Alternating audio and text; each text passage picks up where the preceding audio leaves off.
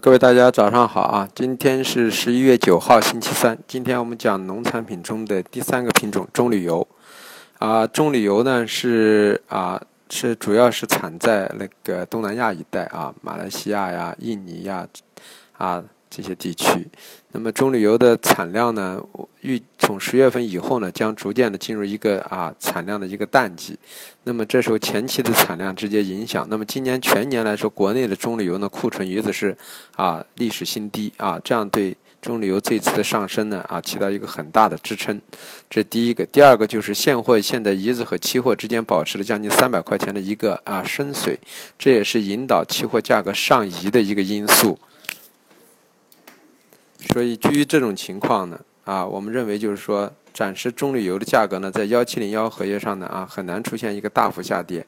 那么，啊，一个库存的很低，二一个呢，预计产量也所降低，啊，三一个呢，就是说。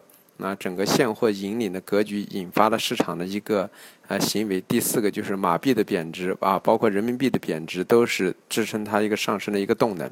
所以我们预期未来呢，暂时中旅游呢可能是一个震荡偏上的一个格局啊。虽然上升的空间不会啊太快，但是呢它还是震荡偏上。所以以回调短期做多嘛，作为一个中旅游的一个主要的一个格局。啊，那么今天呢中旅油呢，我们认为的价格压力区呢是六二四二、六二零零，支撑位是六零九六啊、六零三六啊这么一块区域运行。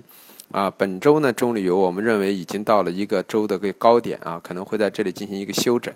呃，大概就这么多行情，谢谢各位啊。